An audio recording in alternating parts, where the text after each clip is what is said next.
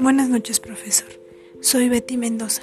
La reflexión que realizo es del libro Violencia de Género, capítulo 2, el lenguaje de la violencia versus la violencia del lenguaje. Según el diccionario de la Real Academia, el lenguaje es el medio de comunicación que permite expresar ideas y sentimientos. Siempre se ha entendido el lenguaje como un hecho externo social, es decir, el medio que nos permite expresar, ya sea de manera verbal, oral o escrita, lo que pensamos y lo que sentimos. El lenguaje también se puede expresar de manera corporal y definitivamente este va a depender del estado de ánimo, del momento, de la situación, etc. El lenguaje se puede considerar como el instrumento que me va a permitir realizar grandes cosas, pero también puede resultar un gran limitante, ya que se puede ya que puede ser usado de manera negativa o positiva.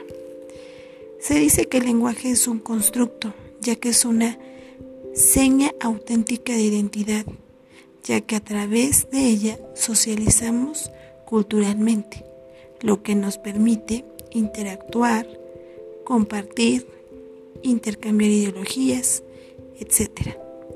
En otras palabras, es una construcción ideológica, cultural, afectiva, la cual vendrá determinada por los modelos lingüísticos del entorno familiar, social, escolar, etc.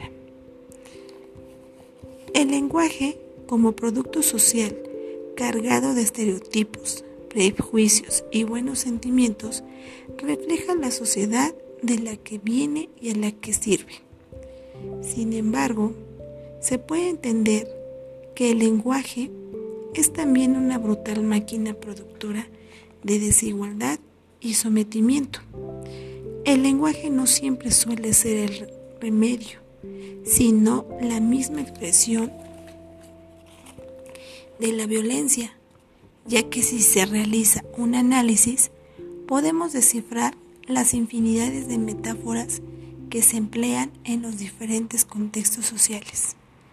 Mi reflexión de esta lectura me llevó a darme cuenta de cómo utilizamos el lenguaje y cómo somos utilizados o utilizadas por este, cómo construimos el mundo como humanidad a través de las palabras, las oraciones, los mensajes y los discursos y cómo nos construimos y reconstruimos como sociedad, como hombres y mujeres. Gracias.